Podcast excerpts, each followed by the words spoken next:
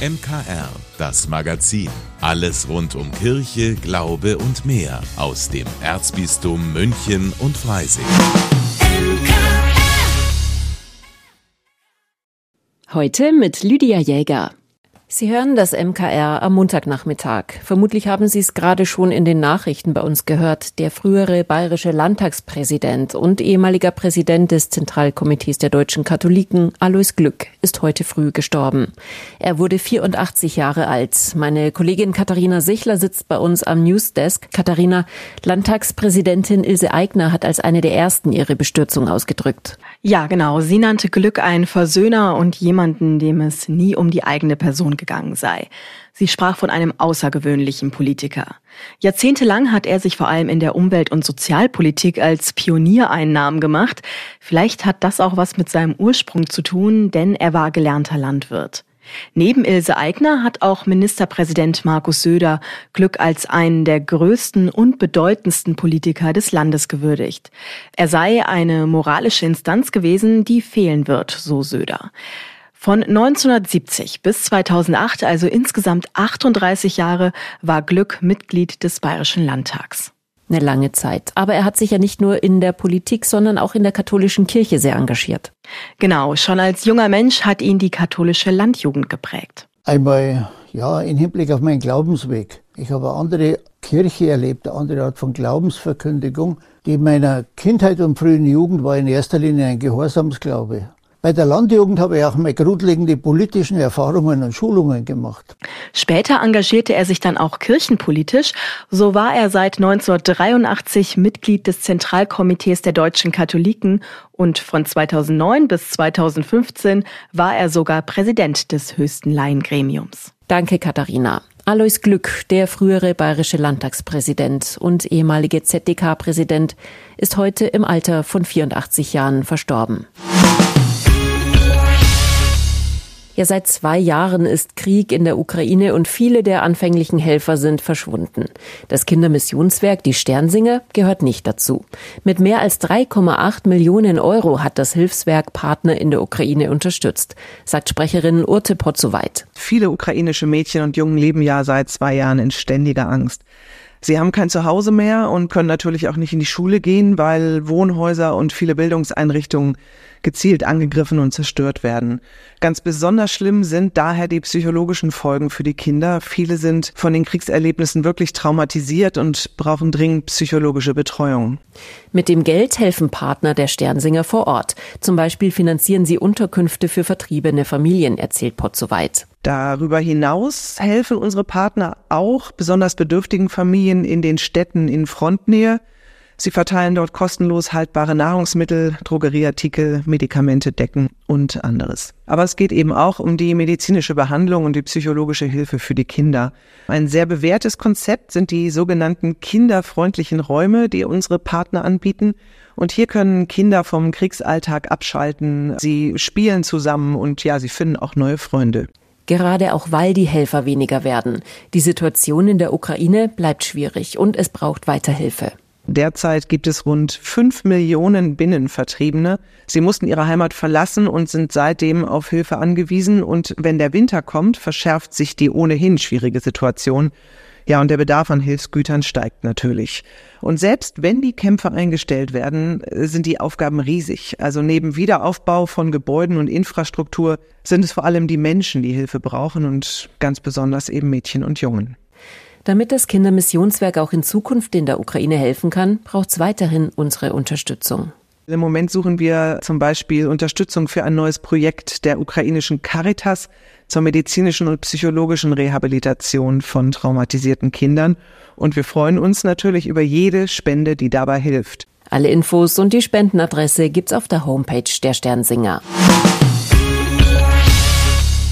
In dieser Woche erhält Pfarrer Rainer Maria Schießler den Bayerischen Verfassungsorden, eine Auszeichnung für seine lebensnahe Verkündigung des Evangeliums sowie für die authentische Verkörperung einer lebhaften und engagierten Kirche. Für den Pfarrer eine Riesenüberraschung und große Ehre. Schießlers Woche. Hier spricht der Pfarrer. In dieser Woche bekomme ich von der Präsidentin des Bayerischen Landtags, Ilse Aigner, den Bayerischen Verfassungsorden verliehen. Diese ganz besondere und wie ich erfahren habe, sogar höchste Auszeichnung des Freistaats Bayern freut mich unglaublich und vor allem fühle ich mich geehrt. Erfahren habe ich jetzt wirklich aus dem Nichts heraus, da gab es keine Vorzeichen, keinen Hinweis, keine Spur oder einen Tipp, dass es mich betreffen würde. Niemals habe ich damit gerechnet. Vielleicht noch eher mit der Medaille München leuchtet, ohne dass da jetzt Auf- oder Abwertungen vorgenommen werden sollen. Ich bin halt ein echter Münchner und hier bekannt wie ein bunter Hund. Nie wäre ich aber auf diese besondere Auszeichnung wie des Verfassungsordens gekommen. Im ersten Moment habe ich mir gleich gedacht, bei der Kirche ginge das nicht so. Da wird genau vorher abgecheckt im Hintergrund, ob man ihm ein Amt geben könnte, eine Position oder eine Auszeichnung geben könnte. Bei einer Bischofsernennung überlässt man nichts dem Zufall, auch wenn dann bei der Weihe inbrünstig der Heilige Geist angefleht und besungen wird. Aber in diesem Fall des Verfassungsordens lief alles super verborgen. Nichts war da im Vorfeld im berühmten Busch. Man hörte keine Nachtigall irgendwas zwitschern.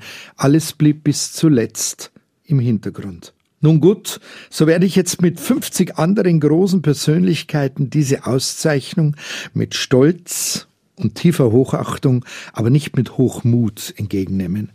So bedeutende Menschen wie Charlotte Knobloch, Uschi Glas, Markus Wasmeier, Ursula Münch, dem Intendanten des Gärtnerplatztheaters und viele mehr werden da mit mir zusammen im Bayerischen Landtag versammelt sein. Mich freut gerade dieser Verfassungsorden schon aus zwei Gründen. Zum einen, weil wir heuer das 75-jährige Jubiläum der Bayerischen Verfassung begehen können. Es freut mich ganz einfach, weil mit diesem Orden meine Arbeit in der Verkündigung in der Öffentlichkeit der Verfassung dienlich eingestuft wird. Wir dürfen hier in einem Land leben, die auf dieser soliden demokratischen Grundlage unserer Verfassung steht. Es ist mir wirklich schleierhaft, wie man darin eine staatliche Unrechtseinrichtung ausmachen will. Diese Verfassung ist doch die Garantie für unsere Freiheit, in der wir hier leben können. Wir können unsere Meinung frei und offen von uns geben. Gewaltfrei muss es sein, in Wort und Tat. Das genügt. Aber niemand muss fürchten, wegen seiner Meinung oder Einstellung weggesperrt zu werden. Ein Blick nach Russland genügt vollkommen, um zu sehen, wie das Gegenteil aussieht. Auch bei uns in der Kirche fragt man sich, ob man als Christ einen AfD-Kandidaten zurzeit wählen darf. Einige Bischöfe sagen ganz deutlich Nein und sie haben recht. Es geht nicht einfach nur um die einzelne Person und ihr Engagement, sondern es geht auch um das System, das diese Person vertritt. Dieses System aber, das diesen Verfassungsstaat als Unrechtsstaat ansieht und bekämpfen will, das Menschen, die sogar hier geboren sind, aber eben nicht deutsch genug aussehen, abschieben will, die EU verlassen will, das europäische Friedensprojekt schlechthin, die Verteidigungsgemeinschaft NATO verlassen will. Wer dieses System mitträgt, kann und darf nicht nicht in unsere Parlamente hinein. Die 100.000 Menschen bei der Lichterdemo auf der Theresienwiese haben es deutlich zum Ausdruck gebracht. Heute treten Leute aus der Kirche aus, weil sie diese Systemkirche meinen, nicht mehr mittragen zu können. Sie als Pfarrer sind natürlich ausgenommen, Sie sind okay, höre ich dann oft. Wieso lassen Sie mich dann alleine zurück, frage ich dann. Helfen Sie mir doch weiter, diese Systemkirche positiv zu verändern. Genauso aber muss ich dann doch auch die rechtsextreme Systemzugehörigkeit eines Politikers ablehnen und kann und werde ihn nicht wählen. Wie andere bei der Kirche kann ich sein System der Ausgrenzung nicht akzeptieren, unter keinen Umständen, also ist er unwählbar. Mich freut der Verfassungsorden aber auch deswegen, weil damit meine Arbeit als Priester als verfassungsfördernd eingestuft wird. Natürlich bin ich auch als Priester immer auch ein politischer Mensch. Raushalten geht nicht, wenn es um den Menschen geht. Deshalb mache ich nicht Politik. Das müssen gute, aufrichtige christliche Politiker machen, die allein das Wohl der Menschen im Sinn haben. Die Aufforderung aber, die Kirche solle sich nicht in die Belange des Staates einmischen, geht voll am Evangelium vorbei. Die offizielle Begründung, dass ich diese Auszeichnung erhalte, lautet, wegen seiner, also meiner, lebensnahen Verkündigung des Evangeliums und einer Verkörperung einer lebhaften und engagierten katholischen Kirche. Dieser Satz, ganz ehrlich, hat mich außerordentlich bewegt und berührt. Man darf selber noch erleben, dass das eigene Engagement wertgeschätzt und vor allem richtig eingeordnet wird. Es geht nicht um mich, sondern um das Evangelium, um die Kirche, um die Verherrlichung Christi. Ich habe mich halt nur gefragt, ganz ehrlich, wieso bisher niemand aus meiner Kirche, ich meine von der oberen Etage aus, mal draufgekommen wäre, mir das auch zu sagen, dass man weiß, dass mein Engagement ganz und gar der Kirche gilt. Oder ist es wirklich der berühmte Futterneid? Braucht es wirklich zuerst ein Staatsorgan wie den Bayerischen Landtag, dass einem Priester gesagt wird, deine Verkündigung ist enorm wichtig für den Menschen, für das Evangelium und für unsere Kirche? Was soll's? Ich stehe drüber. Die anderen haben ihre Chance zu so einem Schritt dann halb verpasst. Ich schmeiß mich jetzt in den schönsten Anzug, den ich hab, viele sind's nicht, werde diesen Tag gebührend feiern und danken, und zwar allen, die mich bis dahin so treu begleitet haben. Auch ihr. Ich wünsche Ihnen eine gute Woche, euer Pfarrer Schießler. Das war eine neue Folge vom Schießlers Woche Podcast von und mit Pfarrer Rainer Maria Schießler. Jederzeit auf münchner-kirchenradio.de und kommende Woche wieder hier an dieser Stelle. Und wer Lust hat, den Pfarrer live zu erleben, der sollte sich schon mal den 5. März vormerken. Da stellt er dann sein neues Buch mit dem Titel Im Fußballhimmel in der Münchner Maximilianskirche vor. Am 5. März. So langsam lässt sich der Frühling erahnen. Vor sechs Monaten hat das Wetter dagegen ziemlich heftig zugeschlagen. Genau ein halbes Jahr ist es her, dass ein Hagelunwetter über Bayern gezogen ist und manche Orte komplett verwüstet hat. Besonders schlimm hat es zum Beispiel Benedikt Beuern getroffen und dort das große Kloster mit den Jugendeinrichtungen der Salesianer Don Boscos und der katholischen Stiftungshochschule. Auch jetzt laufen die Sanierungsarbeiten immer noch auf Hochtouren, sagt Einrichtungsleiter Franz Wasensteiner. Ja, für die Handwerker hier sind wir sehr, sehr dankbar. Die machen ausgezeichnete Arbeit, wirklich alle Firmen, das muss man sagen. Vor allen Dingen kommt uns natürlich auch das Wetter der letzten Wochen entgegen. Es ist frühlingshaft warm. Wir haben nach wie vor eine große Firma da, die im, Bereich der Trocknung tätig ist und des Abrisses tätig ist. Wir haben Dachdecker vor Ort, Zimmereien vor Ort. Wir haben insgesamt fünf Kräne hier auf dem Gelände. Das ist wirklich ein sehr, sehr gutes Miteinander. Die Handwerker leisten hier Großartiges. Einige Dächer sind schon wieder neu eingedeckt. Ausgetauscht sind auch fast alle der 300 Fenster, die der Hagel kaputtgeschlagen hat. Aber die Wasserschäden, die durch die Löcher in den Dächern entstanden sind, die werden das Kloster noch lange beschäftigen. Da sind wir nach wie vor beim Entkernen. Das heißt auch, das Entkernen hat noch nicht ein Ende gefunden. Deshalb, weil wir immer wieder auch zum Teil neue Wasserschäden haben, dass sich Rigipsplatten vollsaugen, dass man im Mauerwerk Wasserflecken sieht. Da müssen wir wieder trocknen. Da gibt's tagtäglich Überraschungen vom Wiederaufbau in dem Sinn, dass wir entkernte Gebäude schon wieder neu planen und aufbauen. Da sind wir aber noch ein gehöriges Stück weg. Wie viel es am Schluss kosten wird, das steht nicht fest, nur dass es ein zweistelliger Millionenbetrag sein wird. Und auf jeden Fall wird es noch Jahre dauern, bis das Kloster Benedikt Beuern in neuem Glanz erstrahlt. Aber zum Glück läuft ja der Betrieb, sagt Franz Wasensteiner, wenn auch mit Einschränkungen. Gott sei Dank konnten wir relativ schnell, nämlich drei Wochen nach dem Hagelunwetter bereits erste Teile für unser Kerngeschäft wieder öffnen. Konkreter das Aktionszentrum mit der Jugendbildungsarbeit und die Jugendherberge mit Schullandaufenthalten, sodass das bereits wieder läuft. Die größere Herausforderung ist aber, dass unsere, der ganze Gästebereich zerstört ist. Und wir brauchen normal die Einnahmen, um unser Kerngeschäft, die Jugendarbeit zu refinanzieren. Das ist im Moment eine große Herausforderung. Wer das Kloster Benedikt Beuern unterstützen möchte und die Jugendarbeit, die die Salesianer dort leisten, es gibt ein Spendenkonto. Wenn Arbeit Spaß macht, ist das doch wunderbar. Meine Kollegin Steffi Schmidt hat ihr Highlight der Woche beim Arbeiten erlebt und lässt uns daran teilhaben. Das Highlight der Woche. Mein Name ist Steffi Schmidt und vor wenigen Tagen war ich für meine Sendung Kita Radio mit einer Kindergartengruppe auf einem Ausflug ins Seniorenheim.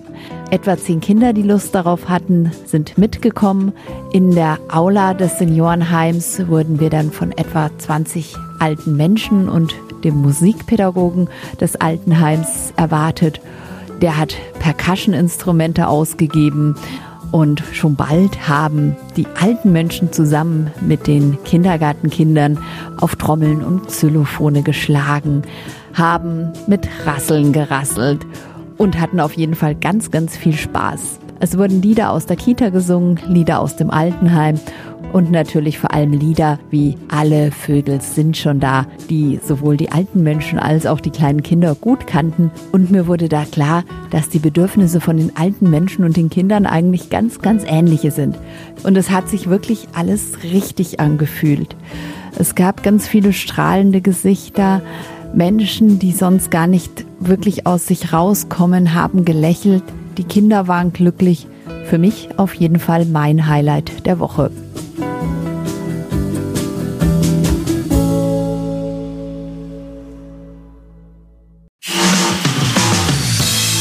Vielen Dank, dass Sie sich unseren Podcast MKR, das Magazin des Münchner Kirchenradios, angehört haben. Wir freuen uns, wenn Sie unseren Podcast abonnieren und in der Podcast-App Ihrer Wahl bewerten. Am liebsten natürlich mit fünf Sternen. Wir haben auch noch viele andere schöne Podcasts. Diese finden Sie unter münchnerkirchenradio.de und überall, wo es Podcasts gibt. MKR. Wir machen Ihren Podcast. MKR. Mehr Tiefgang für den Süden.